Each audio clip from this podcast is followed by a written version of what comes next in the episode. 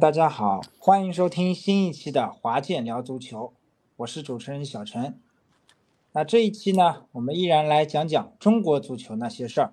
啊。首先就请出我们两位嘉宾啊，请他们做一下自我介绍吧。还是从呃我们的华健啊，我们的主人先开始。哎，听众朋友，大家好，我是华健啊，给大家拜一个晚年，因为因为我们还没有出正月啊，所以拜个年应该还不算太晚。呃，希望大家能够新的一年里继续关注我们的节目啊，同时就是身体健康，工作顺利吧。嗯，还有我们的啊，我们的同名兄弟华界啊。嗨，听众朋友们好，那我也给大家拜个晚年，祝大家新年快乐，万事如意啊！也多多关注我们的足球，不论是国际国内，好，谢谢。嗯。那在招呼打完了，年也拜完了之后呢，就要开始正式我们今天中国足球的话题了。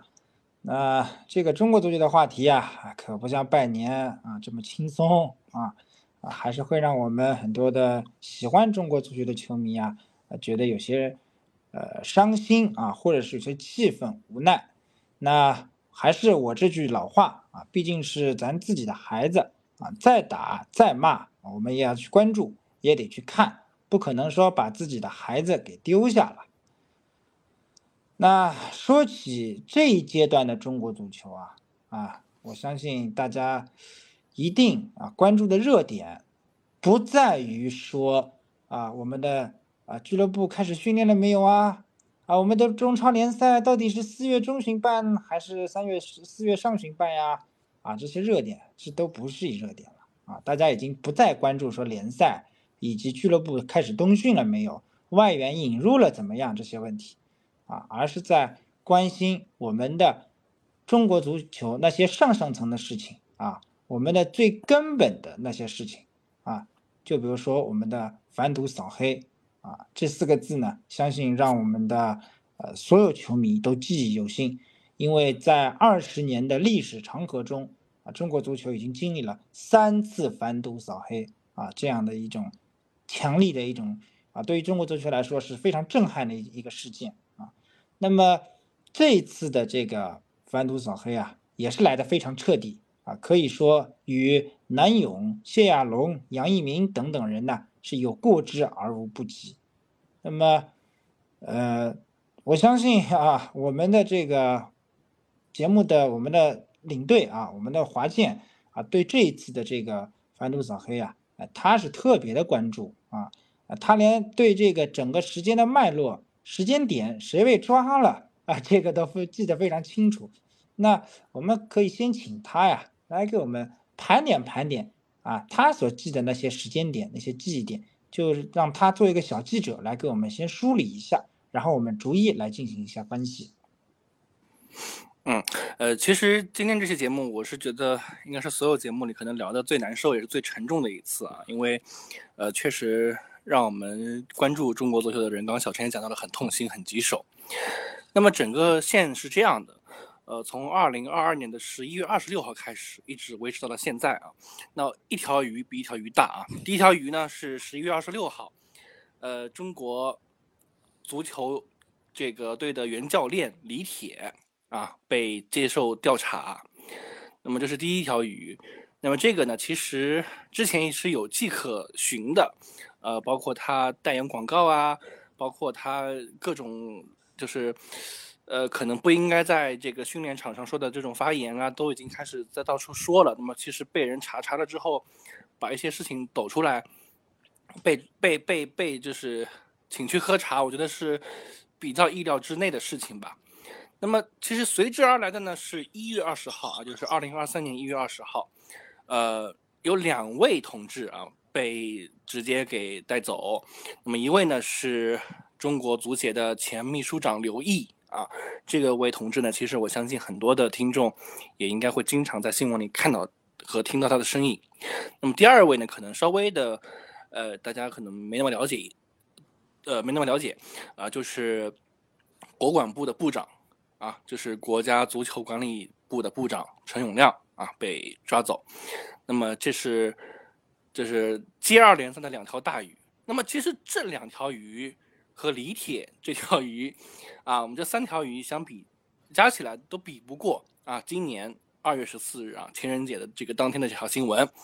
啊，中国足协的主席陈戌源啊接受调查。那么这条新闻，应该说是中国足协的大地震，中国足球的大地震。嗯嗯，那哈呃，大家就这么理解啊？如果说李铁只是条小鲤鱼、小鲫鱼的话，那到程序员可能就是条大的这白鱼了啊，这个黑鱼了啊，这个这个分量斤数啊都不一样啊，可能一条是五斤，那一条可能就是十五斤、二十斤啊，那这个东西就是笑话了，我们就说说笑笑。但是实际上，我们今天的话题确实是非常严肃的啊。嗯，跑上来，我前面就讲了。这一次的反赌扫黑与前面啊，呃，南勇、谢亚龙、杨一鸣这些被抓呢是有过之而无不及啊。那么从咱们两位嘉宾的角度上来看啊，呃，你们觉得这一件事件来说你们觉得呃，从李铁的事发啊，东窗事发到程序员。被抓啊！你们觉得整个过程，尤其是程序员这块，你们觉得意外吧？因为我也听说了，有些我们圈内足球圈内的专业人士啊，我们只是作为呃作为我们的球迷啊，在这里抒发我们的观点。但是有些一些圈内圈内啊，真的是圈内的一些记者，他们都说这个啊程序员啊有风声，但是呢，他没想到会在十四号这天被抓。啊，那么我们作为咱们两位嘉宾呢，你们是怎么去看待的呢？要不华姐先说吧。这个呢有些意外。刚开始看到这条新闻的时候，我看了三遍标题，我以为标题党，然后点进去一看，还是就是挺简练的一条新闻，就中国足协主席啊，呃，涉及严重违纪违法啊，就一些比较敏感的词汇啊，就说。被带走协助调查，当然了，只是涉嫌啊，但基本上居然敢往外播报，那其实也就基本上是板上钉钉，八九不离十了。那其实是挺意外的。当然，我们一直在说，就是中国足球其实烂到根上，那烂到根上，那怎么说呢？有句话叫做“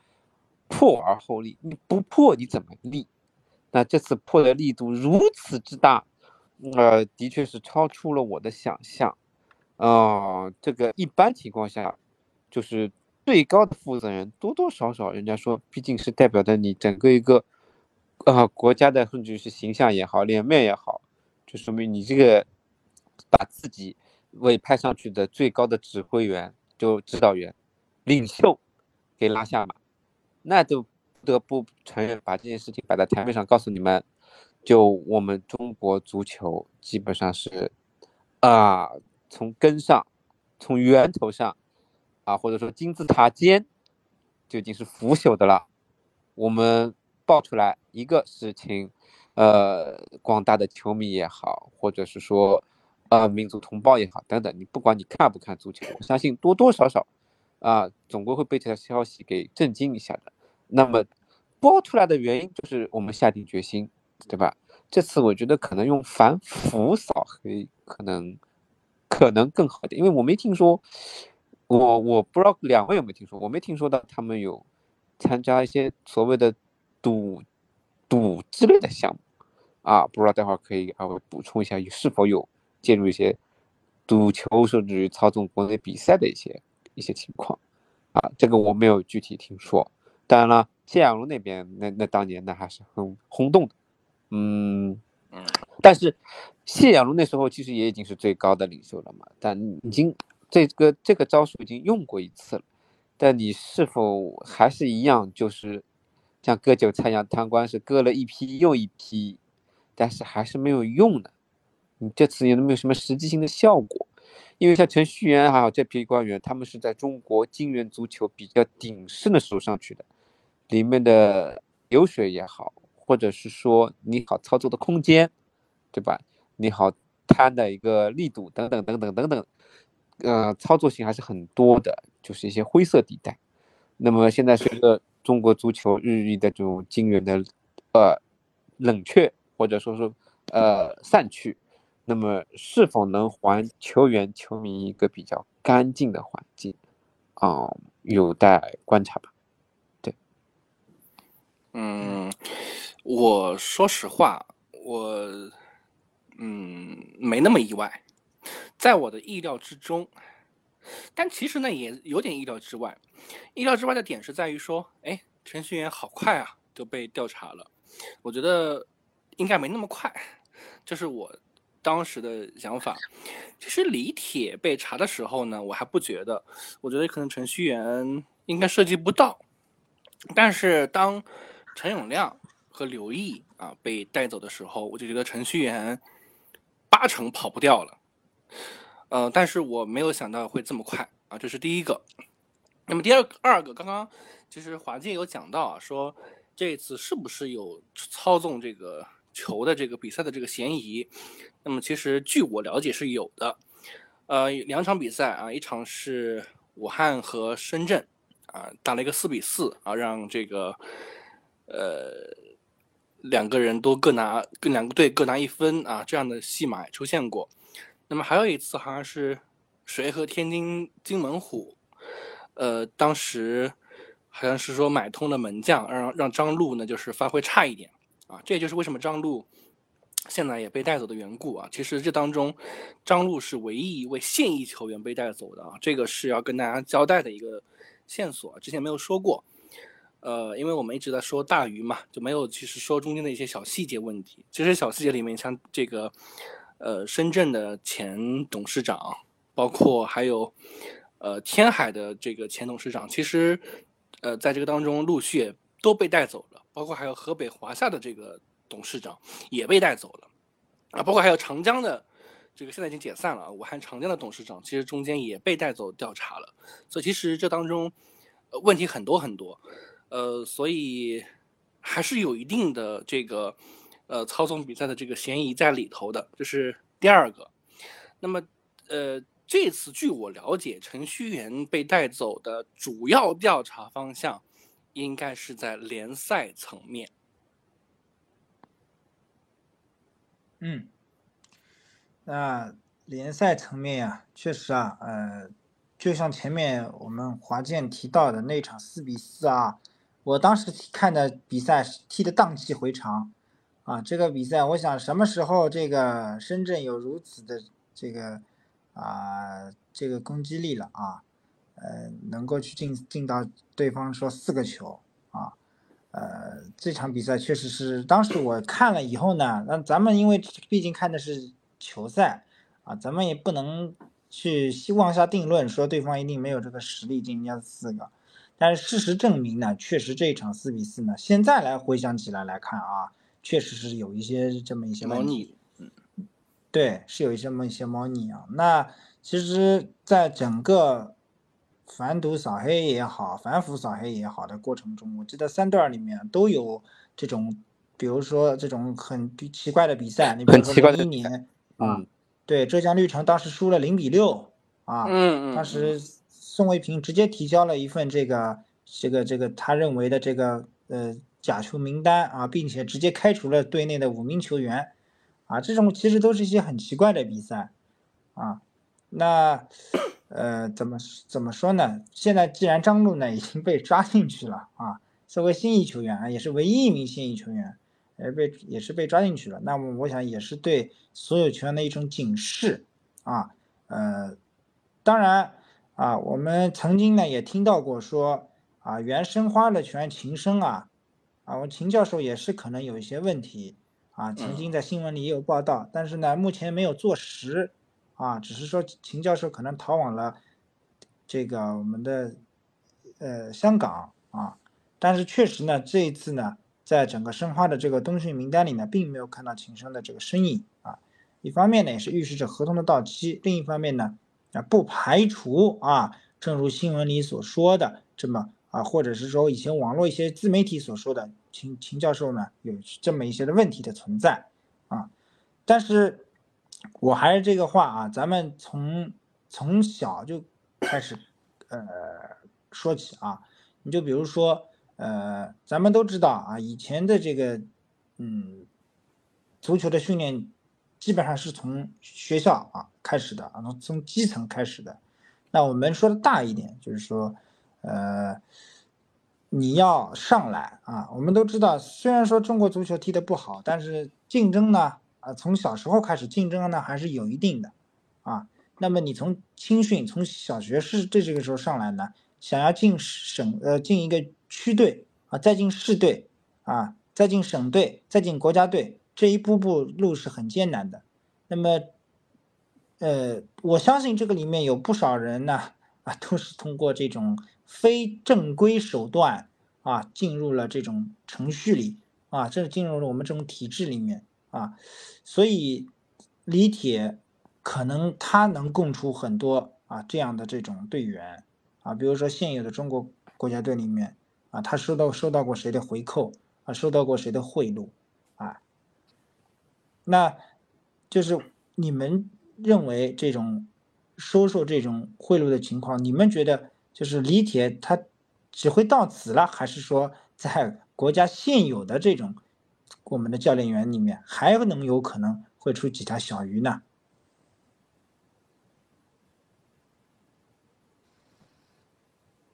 李铁。这个情况要看李铁究竟说了哪些事情，因为他球员之间呢，的确，他如果是说收受一些回贿赂或者吃点回扣，球员跟他一个，他球员进国家队以后，那时候就是进院足球的末期啊，那时候球员身价也会虚高，对吧？对自己收入啊等等等等，多多少少是一种帮助。至于教练。呃，当然了，因为李铁当国足主教练当然也也也没太久，当然他因为他是一个资深的球员嘛，毕竟也留过洋，所以说可能有很多我我们所想象不到的一些人脉，比如说国内的也好，尤其是国内，国际上应该不多啊，他开副队也就那也就那样，但嗯，怎么说呢？嗯，要看他到底说了哪些，就是。我都在怀疑，就是可能后后面就是就拿他他小李还有大鱼后面的后面的大白鲨也好，或者是金鱼也好，都也有可能是他供出来的。那么这次看教练，或者说看我们这个有关这个稽查部门监委他们的纪委啊，他们到底决心到底是强不强？然后后续的问题又该怎么解决？就是你不能只是把那些人揪出来，揪出来以后，你怎么能防止这些问题存在？因为我们，我们这个中国足协啊，这个是一个，你到底算上民间组织，他们这些人呢，在里面到底算是公务员吗？应该不一定算，因为如果算公务员，你别说贪上百万，你哪怕贪个几十万，基本上你你这辈子也完了，基本上可能不不不是死缓就是死刑了，就就有可能。就不死刑也是死缓，因为国公务员和民间组织的一些，呃，贪污的受贿的一个数额的比例是，呃，有有质的区别，所以说可能要看这个纪委的力度，还有看李铁究竟还想说出哪些，包括后面陆陆续续就是后三位，就是现在刚进去的，包括程序员哈，尤其是程序员。就是说，他一般说，因为大家都懂嘛，就是足协里面查到他这一头，基本上就是大家都明白的。就李铁进去以后，陆陆续续供出来以后，因为他总归有个利益链的，否则李铁怎么操作呢？你你总归得上下都打点好的。那程序员到底是上上下下做了哪些打点？到底是进了哪些哪些我们不知道的情况？所以说，那只能等待后续的。当然了，因为我们。也很难触摸到那些实质的真相，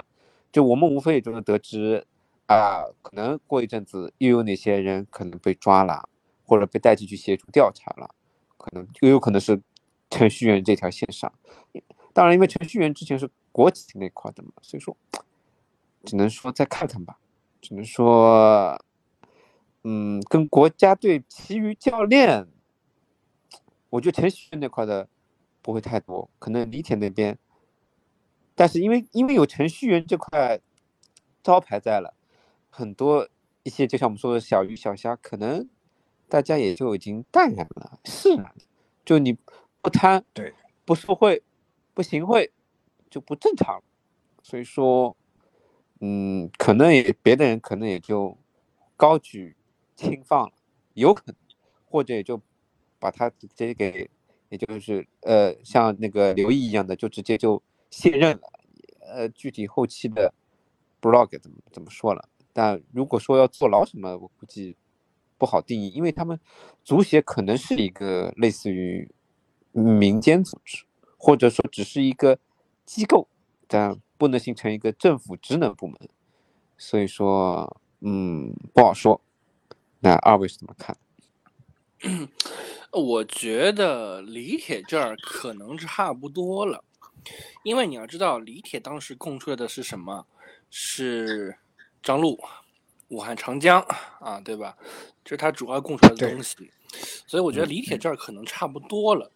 那么，其实接下来的问题是会在程序员这里。那程序员这里，其实我觉得有两条线可能会出大问题。第一条线就是，呃，关于国家队这这一块儿，那可能还会有大鱼出现。这个大鱼是谁？现在没有结果，我们不能乱说啊。我们再怎么样也是个媒体平台，不能乱说。那么第二个分支，它可能会影响到俱乐部。那么最大的俱乐部是谁？上海海港。呃，这里呢，其实我去了解了三个关于俱乐部这一块儿，我了解了三个点啊，就是可能会牵涉出来的三个点。第一个点，我不知道华界跟小陈记不记得，二零二二零一五年的五月九号有一场比赛是上海德比，那么这场比赛的裁判是马宁，他一共出示了三红九黄啊，三红九黄，对，其中三红六黄给到了申花，三黄呢给到了海港，啊，那么。赛后呢，其实，呃，当时的绿地董事长吴晓辉啊，呃，就说今天这个比赛是不是申花的耻辱啊？是上海足球的耻辱。那么这个话其实很有深意的，对吧？那么说完之后呢，其实申花和吴晓辉呢，当时是试图想去呃进行一个结果和这个这个这个用一些手段想讨一个说法的。不是说通想通过法律讨一个说说法的，哎，结果呢，这个事儿最后在一个压力的驱使下呢，没成功啊。那么这是第一个条线。那么第二条线呢，就是我们知道当时二零一六年的时候啊，这个上海当时的上海海海港啊，当时叫上海上港，呃，去买来了切尔西的这个奥斯卡，当时应该是花了六千万欧元啊，如果没有记错的话。那么买来之后呢，我们前三年不用去说了。那么第四年的时候，其实是程序员自自己做了一个限薪令啊。呃，当时的限薪令，嗯，规格是，呃，外援的税后收入不得超过五百万欧元啊。那么国脚是不不得高于一千万人民币。那么，但是呢，其实海港跟奥斯卡后面的这个新合约，它依然是两千四百万欧元每年。啊，那么这个就是已经已已经是，就是从现金来讲是不符合的。好，那这这是第二个线路。那么第三个线路是安瑙托维奇。呃，我们知道当时其实，呃，海港是花了一千六百五十万欧元买了安瑙托维奇。那么当时其实一样的是要交同等的调节费啊，但是，呃，海港也并没有去交啊，到现在为止都没有交啊。那么这是第三个线。那么第四个线呢，就是，呃，程序员，呃，当时有一个传闻啊，说这个当然这个没有坐实过了，是一个传闻啊，说，呃，在这个海港身上花了一百二十个亿啊，当然这个事情呢，其实当年这个，呃，谢辉啊，谢辉无意间爆出来过。那么谢辉是谁？是一个，呃，上海足坛或者乃至中国足坛响当当的一个人，他。能够无缘无就是喝完酒之后，他能够说出这样的大话来。我们虽然讲有点不负责任，但他一定会知道一些内幕。那这个事儿其实是我觉得是是是有有有据可查的啊。所以我觉得以上基于以上四个点来说，程序员这点东西如果吐出来的话，其实对于海港今后来讲也是一个大地震。所以我觉得可能呃就会是一个很大的影响的点。是的，啊，刚刚呢，我们其实两位给我们分析了，就是这个事态啊，后续的这种发展和走向啊，其实正正这个，我觉得我们的调查，我们的监委、纪委，包括我们的湖北这个纪委啊，是确实可以去真的去，呃，也可以找谢辉去多聊聊啊。谢辉，我觉得是个说大实话的人啊，就像前面华健所说的，酒后吐的都是真言啊，是吧？不可能说真的是所有的话都是乱说的呀，对吧？那现在其实就我们刚刚分析到了，就是说可能会对整个联赛啊，因为李铁这边已经说的差不多了，对吧？该抓的那种武汉这方面的官员呀、张路呀什么都也已经抓下来了。那接下去就是程序员这边说的呢，可能会对联赛啊有所这种影响。那么他此前我们就知道是上海原来的上海港董事长，海港的这个董事长啊。那么这个呢，我觉得确实对于海港的整个影响啊，可能会是有的啊。那呃，至于说海港会有什么影响，那至于我们这个不好说啊。比如说说呃，你要说说的这呃，扣除什么联赛积分啊这种，那都是猜测，我们也不能够说妄下定论，对海港到底是会有什么影响。但是事实情况就是说啊，目前的海港啊。呃，已有去根据已有外援的合同来讲，奥斯卡呢也只剩，呃，一年半，一年多啊，一年半了啊，合同也已经不长了。那么以往呃再要来第二个奥斯卡呢，一年半以后呢，可能性也不大。奥斯卡再与海港的续约呢，我个人认为啊，可能性也已经不大。那么阿瑙托维奇呢，也早已离去。所以说，目前就看中国足协，如果事态真的如我们所料去发展。呃，程序员对于海港开了大门了，或者说是发展是给了优惠力度了，啊，那么看中国足协怎么去处理这个海港，怎么去把联赛做得更公平，啊，呃，我们不希望看到说啊，当时就像宋卫平啊所说的，当时零一年绿城踢了个零比六那场比赛，不希望说只是因为中国足协草草的关了一个裁判而了事。我们不希望说这样的事情再次发生，啊，这个是，嗯，就这这个是对整个这个不就不是说上海足球的耻辱了，而是整个中国足球的耻辱。嗯，首先我补充一点啊，呃，就是，呃，我刚有点没有说到，就是我们接着往那个第四点，我说第五点，因为我们知道程序员其实当时还推崇了一个联赛俱乐部的中性名一刀切啊。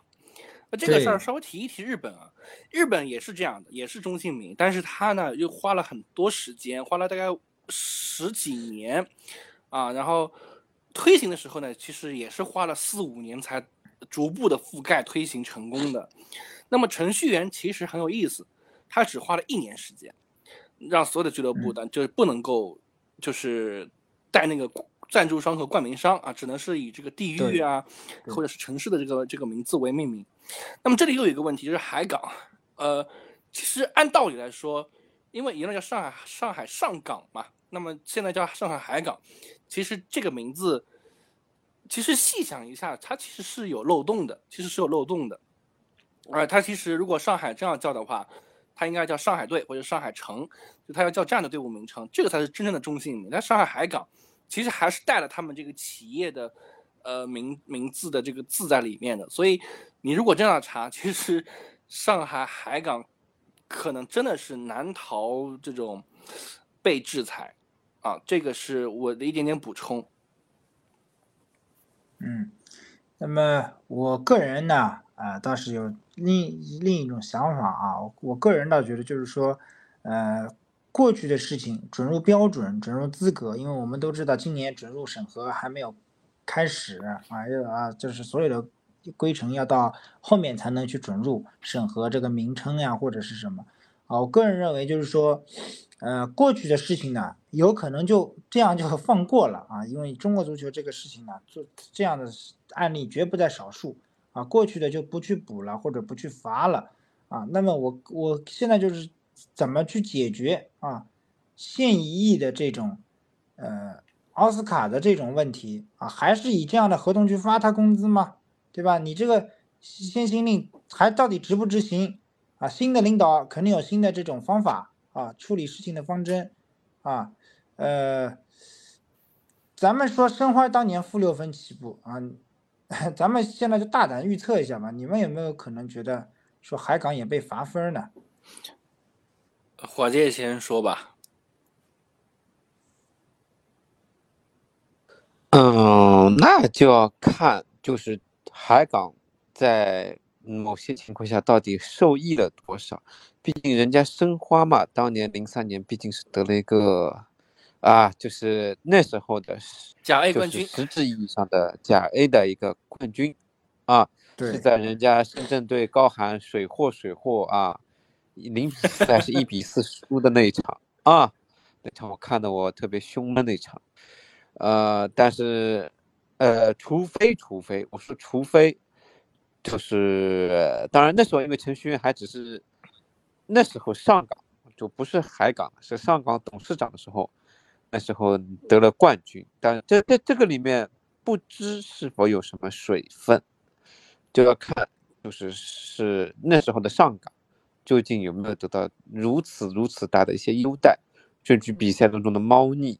包括打申花那场也好，等等等等，就诸如此类的比赛，可能不会像申花那场如此之明显，因为那场比赛我看了，就看了半场，基本上就离砸电视也不远了，就不看了。就嗯，那时候就是如果我是那个，就像河河河南队的那个外援一样，我说的也很冲动的，可能要请马宁来那么一下。这当然我不是很支持，但是马宁那场比赛的判罚，就是后续中国足协还是居然是我也很莫名的，就因为我是一直那时候因为特别空嘛，毕竟还没有成家，就关注中国足球特别的多。那时候就足协的批示是很有意思的，他说就我们就要鼓励这样有担当、有责任感的裁判，年轻有为啊，敢于呃。在这个呃重大的比赛当中啊，执行啊出牌亮剑啊等等，就是这个意思，就是不要被某些老牌俱乐部啊或者什么什么什么的呃所吓倒啊，我们要敢于亮牌啊，要诉诉那个什么风纪啊等等等等等等诸如此的事情。说实话，嗯，就是说这种比赛。我看上港有没有从这样的一些，呃，陆陆续续比赛中有所受益，啊，你不外援的事情，说实话，已经是哎烂账一摊了，嗯嗯，而且毕竟人家说你的负责人都被抓了，啊，你又能怎么地？上港嘛也已经变成海港了，啊，你尽管说港是港，港还在那里，就港就是港，对吧？但是对，嗯，毕竟人家你只能说他打了一个擦边球。对吧？对擦边球，对你，你拿名字说是呢，人人家不认得，因为你你因为上海也是申申花嘛，说是吧？申花还是申花？所以，所以我个人就是觉得，就是说，最大的可能性就是扣分啊。再有严重的这种罚的情况呢，我个人觉得以中国足球的这种往年的经历来看，可能性不大。嗯，不大。如果你像尤文图斯那种什么把你弄降级这种，这这这对这种可能性不大不大的。来中国足球就负六分起步，我觉得已经是很好了，最重的处罚了。对，因为一八年海港夺冠的时候，那时候上港夺冠的时候，程序员还是董事长嘛，而且那时候现金令还没下来，所以那个冠军是肯定不会被取消的。我觉得啊，就是可能那就要看有没有什么比赛有什么猫腻。我的意思，对，这就要看，因为看后续的，就多多少少，你那那年的海港其实踢的是不错的。包括他两回合跟恒大的比赛，那这样真的像天王山一样。那我也看了，我哪怕是申花球迷，那两场比赛我还是看了一下，因为毕竟那时候是中国金元足球下的两个最豪华、水平最接近、最高的队伍之间的比赛啊，我还是看了。那那我那我只能保证的是，那两场比赛应该是没有太大的猫腻，但是上啊上港那时候是上港嘛，究竟有没有得到其他场次的优惠？就不好说了，那只有程程序员自己去慢慢那去说了，我们等着，只能等待后面的这个结果啊。对，嗯，那那如果这样的话，马宁也逃不掉。对，如果真是这样啊，马宁也逃不掉啊。那么我们讲起来，马宁如果真的是那场比赛啊，比如说出了这个三红六黄的这种啊这个这这个这种比赛的话，那那我觉得马宁也逃不掉啊。而且大家都知道，马宁现在还是中国足协重点培养的这种裁判啊，还去了世界杯。嗯啊，如果真是马宁也没逃掉的话，真是给世界杯、给国际足球看笑话了啊。所以马宁可能不会被揪。我的直觉是马宁可能就可能就过去了，因为毕竟马宁去去年还怎么说呢？就是在国际足球上亮过相的，你要是真把他抓了，我觉得可能不会。这是看笑话了。嗯，所以说可能就算马宁有什么问题，也是轻打轻放了，可能提都不会怎么提起，可能内部就消化掉了。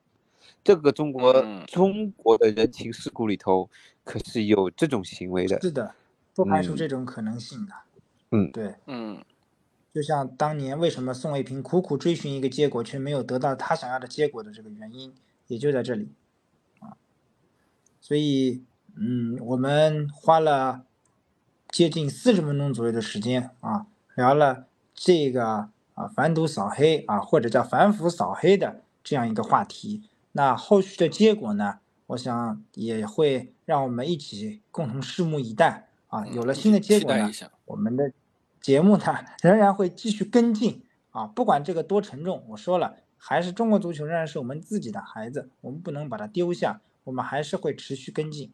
那接下来我们来换一个话题啊，聊聊我们的呃俱乐部以及整个国家队的这样一个情况啊。呃，首先从俱乐部我们先说吧。俱乐部目前大部分的俱乐部呢都已经开始进行冬训。那今年的冬训呢，因为一些原因啊，很多俱乐部都没有去到国外啊，反而要么集中在这个海南啊，或者是昆明。啊，或者是像我们上海的两个俱乐部呢，基本上还是在上海进行第一阶段的体能储备啊这个情况。那么我们重点还是讲讲申花吧，啊，因为这边申花球迷还是比较多啊。咱们可能呃，而且为什么重点讲申花呢？一方面是申花球迷比较多，另一方面呢，这个海港我们这个目前也知道啊，比较困难，嗯，教练也没有定，外援也没有定。啊，不知道是这个内部上出了什么问题，导导致现在一点声音都没有啊。那我们就先讲讲申花吧。申花呢，今年确实是走了一些球员啊。我们先不说国家队去训练的啊，走了一部分球员。你比如说像冯潇霆呀、张璐啊，啊，包括这个朱宝杰啊等等。那么在走的这些球员里面呢，我们二位嘉宾感觉有些什么？有没有什么意外的？或者你们觉得这些球员？是哪些是你们比较遗憾的吗？嗯，首先说啊，走的球员是张璐、秦升、赵明剑、徐有刚、钱杰给，呃，李运秋、冯潇霆啊，这差不多是八个人啊。那么说实话，八个人，对，我自己认为啊，我自己认为遗憾的从政啊，还有个从政，对，还有个从政。那我自己认为，我觉得徐有刚走的会有点遗憾。然后徐有刚其实还是一个可以，呃，踢的一个一个球员，而且我们看得到，其实他在下半赛季踢的还不错啊，踢的还不错。嗯。呃，他其实是攻大于守的，就包括这个比赛当中还有助攻啊，所以我觉得其实他是一个还值得应应该用一用的球员。我说实话，我觉得这是有点遗憾的。那前杰给就不说了，其实原本钱杰给不说了，对。申花的主力嘛，尊重他的意愿吧。也就是他的意愿，就是想走了嘛，那就不说啥了。我觉得，呃，而且他这个位置是有人可以替代的，所以，呃，我说啥的。不知道华界怎么看？呃，情节给走，我其实是比较不能说伤心吧，只要有些遗憾的，因为他的不管是任任意球也好，或者中前场的一些逼抢也好，其实还是有他的独到之处的。呃，像有些球员呢，我我走呢，我是觉得呢，也在情理之中。像赵明剑什么，那时候在韩国教头带的时候，其实他是踢踢的挺挺好的，但是没办法，一朝天子一朝臣嘛。后来张明剑也没有太好的发挥了，合同们陆陆续续到期了。像冯潇霆啊什么，岁数毕竟大，就是有有些球员走。张路呢，其实攻攻大于守吧，然后他，你说有亮点吧？也没啥，但你要说这像这种球员呢，其实，嗯，食之无味，弃之可惜，你就走也就走了，看看就是陆陆续续年轻的球员是否能出来。那就略显遗憾的，其实赵明剑，我那时候觉得他是一个很有特点球员，没有好好的踢出来，可惜了，真的是受受到一些影响。所以在俱乐部里面，人家说，真的是你是什么，就是一个小小的俱乐部都有一些派系，或者是你你关系好一点，我关系好一点，我们在场上发挥的会好一点。这个我因为踢足球的，二位可能没踢足球嘛，或者没参加过类似的团体项目，就你和一个队员关系好了，你们到场上。气场或者是那种熟悉感觉，就闻的那个味儿，就知道对方想干什么，就是特别舒服。所以说，但如果有教练的支持和提携培养的话，那那那还是不一样的。所以说，我觉得有一些有实力球员走，那真的是一朝天子上，有的呢比较遗憾，有的呢也就走了也就走了。嗯，毕竟嘛，就是申花是个银盘，这些兵都是流水，但。到底后续怎么样？我其实是对那些年轻球员是更加充满期待。十六号刚刚集结嘛，我看我看了看，他们就毕竟就在上海做点简单的体能储备。关键比赛你也搞不清楚到底啥时候能够正式开始。但是大环境比去年，我不是说金元上，我是说这个疫情也好，或者是说陆陆续续的，就是说一些外外部的一些压力上，总归会好很多。所以说严格意义上来讲。申花还是有所期待的，不过他我没想到他是不带红口了。嗯，现在是八万人了。对，那你不管我八万人，因为我去过好几次。当年因为那那时候是九九年的全国奥运会，有八万人嘛，就场地我们参加演出，就那边待了好大概半年吧，一直去。啊，的的确八万肯定是应该是没有的，但的确是很大很宽广的样子。五万六，但。啊，希望我们球迷能够给点力去，因为我已经约好我的朋友，他可能以后也会来，具体是谁我就保个密。他可是绝对的足球的资深人士啊，这是一套一套的啊，比我专业多了。嗯，有机会的话，华健你也可以邀请他过来。就他他过来，我就觉得可能就没我们什么事儿了。一个人可以 脱口秀也讲一整场，嗯，然后我可能以后我们我们仨都是申花球迷嘛，以后我们四个有机会一起去看球啊，感受一下那个现场气氛。我已经很久没有去看申花的比赛，好久好久了。那次去还是在申花的门后面。我的上一场是这个在苏州的这个德比，对，当时是一万和那个谁啊，和谁一起去的那个那个。不是，我是说和那个谁一起一起去的，嗯，对，好，那二位你说，那其实我对于申花这些八名球员啊，呃，我总结来看，就前景给我们前面还是说了尊重他的意愿啊，那从政呢这些我们就不用去多说了啊，呃，这个。冯潇霆呢，确实是年龄问题啊。那么我们其实这一次啊，就我总结了一个规律啊，我们这一次离队的球员还是边路的边后卫的情况比较明显一点。嗯啊，申花我们也知道老问题永远还是边后卫的问题啊。我们的边后卫确实，尤其是我们的呃右边的左右两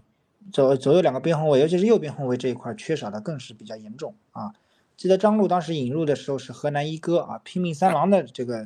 这个这个这个方法去 引入的啊。那也我们的其实你要说我们的左边后卫储备呢还是有啊，我们我们的温信小将，包括我们的小板啊还是能用。那我们的边后卫右边后卫呢？啊，包括还有孙庆涵也可以打啊这个位置。包包括孙庆涵对。那我们的右后卫呢？现在储备呢相对又是遇到这样一个老的问题啊。那嗯，目前看来曾诚呢与俱乐部的问题呢基本已经解决了啊，看到他已经留下来了啊。但我确实也没想到啊。可能彭新立啊，这名球员与申花还有合同，啊，呃，本来说要去成都。彭新立，对彭新立呢，我倒觉得就是说彭新立没有一直来从从这个重庆过来以后，一直没有特别好的发挥出他的这个重庆也是我们所谓的重庆的中场核心的这种作用啊。呃，有说法说彭新立要转会去成都是吗？对，嗯，但是后来没有走。那么，对。那么后来也没有走啊，也是留下来了啊。那么反正我们现在就前锋线上我们还是有人，那包括以前说的毕金浩，我看也回来训练了，啊，嗯，呃，那么对，原本说毕金浩退役了，因为他有身体上的嗯这个情况。现在不，是的。对但其实毕竟哈，有些场次比赛还挺管用啊，还是能打打高中锋啊，或者啊是边对中中后卫这种，对就高点带就是做个替补，我觉得绰绰有余的。对啊，对，他留下来，我们的我觉得锋线上呢，锋线上呢仍然是杨旭啊，旭周建荣外援的毕金浩杨旭啊都可以用对杨旭可能机会就不是很大了啊。嗯，毕竟哈，要看年轻球员嘛，，还可用，嗯包括汪海健啊，什么边路啊，所以看杨旭看。我我我很看重的这个费尔南多啊，我觉得这名 应该会有点啊，我以前一直以为费尔南多是个外援，结果是个小屁孩儿，名啊，字起姓费叫尔南多啊，姓费叫尔 南多。对，对，太逗了。对啊，那么今年确实也是因为这个国家队的国奥队的这种问题啊，也是抽调了很多年轻的队员，包括徐徐浩洋也已经回到了这个回到了这个这个申嗯，花队中啊。对，那徐浩洋在河北队呢，也只能说是作为一个陪衬练了这么几年呃，在武汉三镇啊，啊，在武汉三镇啊，不好意思啊，在武汉三镇也一是球四助陪衬了那么，几年。一球四助。对啊，也不知我们当然希望他在斯坦丘的这边身边能够学到些什么东西，能够带回申花，啊，呃，这是我们的一个美好的一个期待和愿景吧。那最后一个话题，呃，我们要来聊聊就是比较混乱的这个国家还是所谓的国奥队的这个问题啊。这个问题为什么我用混乱一词来形容呢？这可能我们中国足球球迷从来没有见过说一个教练挑下所有的国家队教练的这个奇观吧？嗯嗯嗯，是，啊，那杨科维奇准备把整个中国国家国青所谓的什么一肩挑啊，这个也是一个奇景啊，这个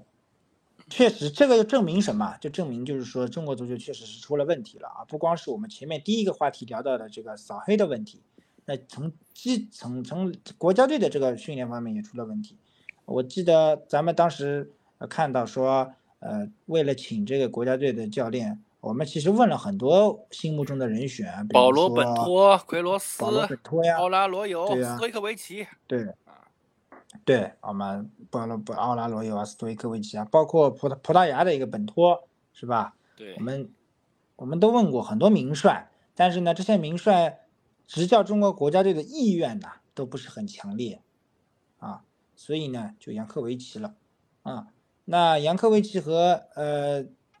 一开始呢，就是说可能大家会觉得他精力不够，但是杨科维奇呢也愿意带啊。其实在我看来呢，呃，选择杨科维奇一方面是方便啊，在国内，另外一方面呢，杨科维奇也比较听话啊，这个是就是说中国人比较看重的一点。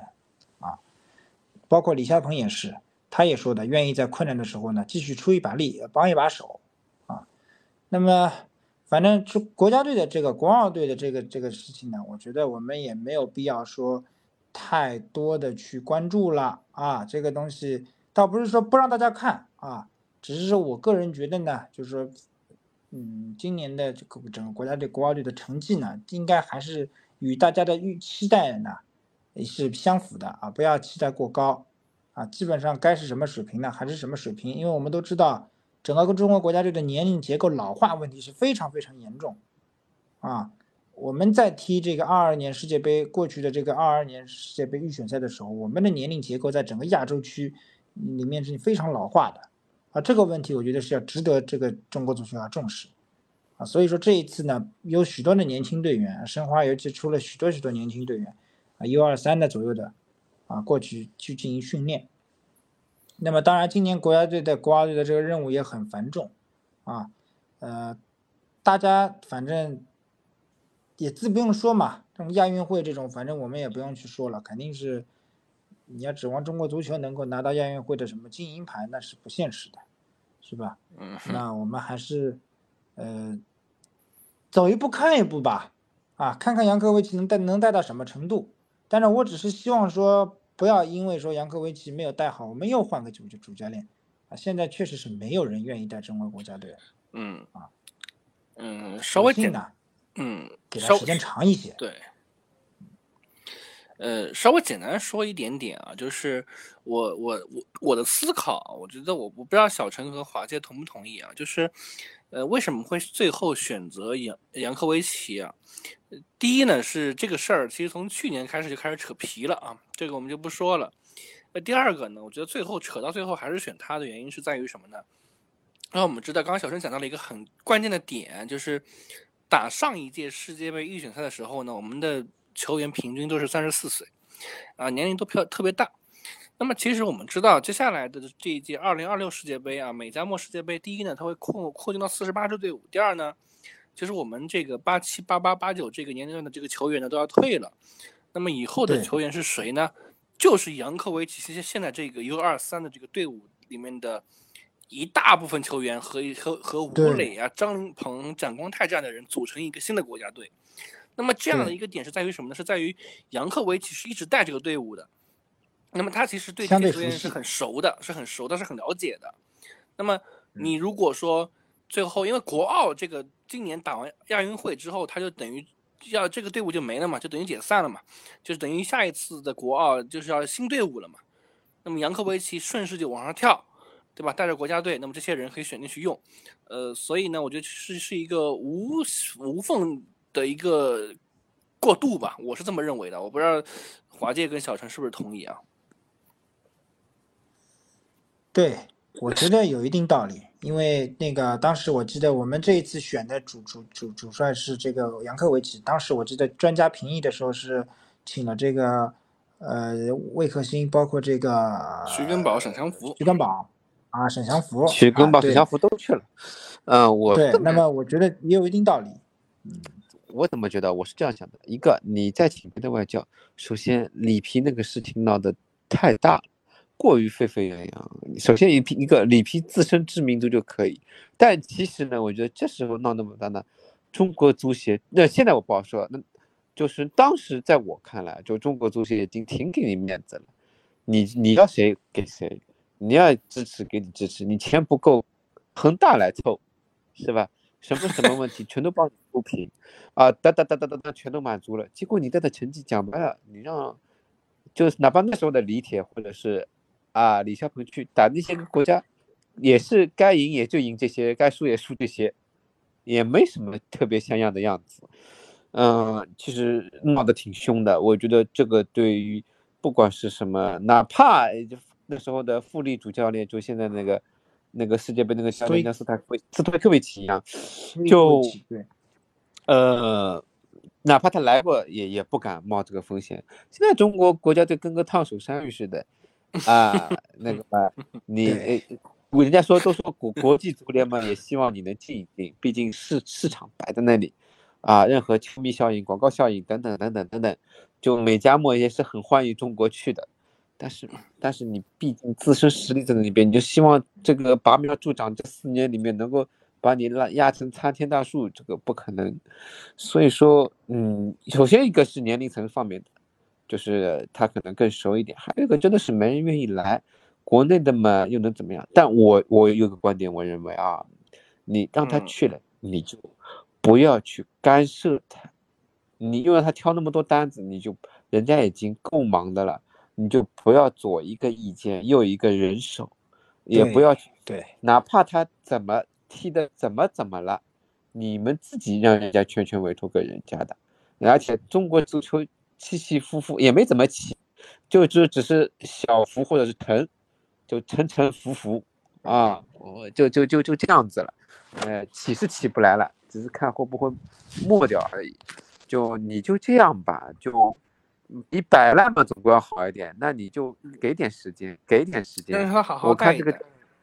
也也挺激情的。对，一个足球教练员，别的不好说，就是你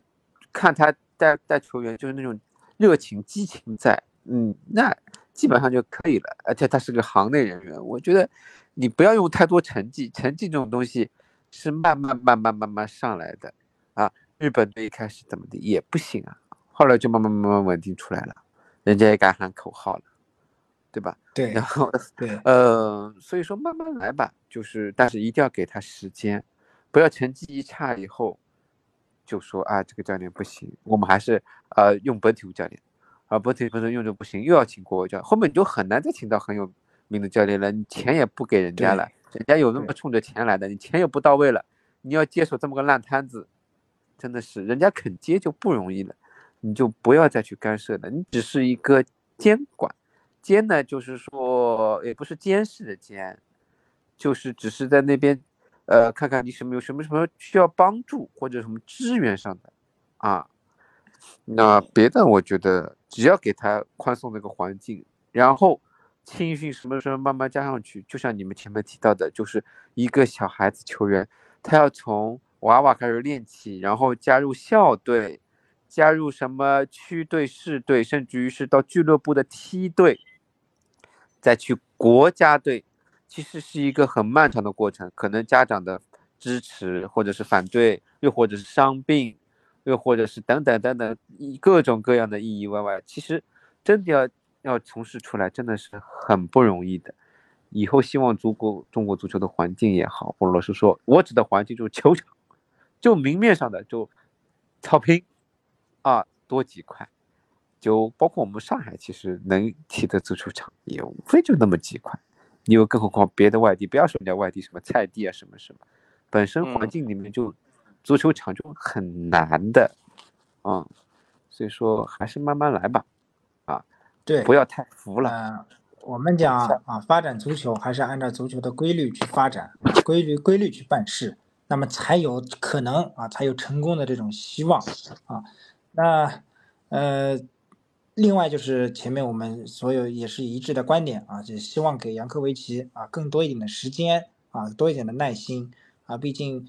我记得在去年他家人啊离世的情况下啊，杨科维奇也是啊深爱着中国足球，愿意为中国足球去去去去做事啊，去奉献，去付出啊。这一点我觉得是对啊，也是值得我们去呃感动，非常动容的啊，值得我们去呃为他竖起大拇指去点赞的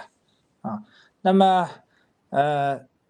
关于中国足球的这个话题啊，本期呢，我们就先暂时聊到这里了。那无论是我们的国家队啊，我们的联赛何时开展啊，反毒扫黑的下一步行动计划啊，后面的具体的一些方针战略啊，我们都会进一步的与大家保持沟通、联系和关注。那么，呃，也希望大家啊，持续的关注。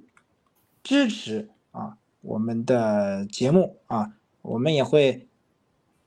给大家带来最一手、最新鲜的这种动态资讯。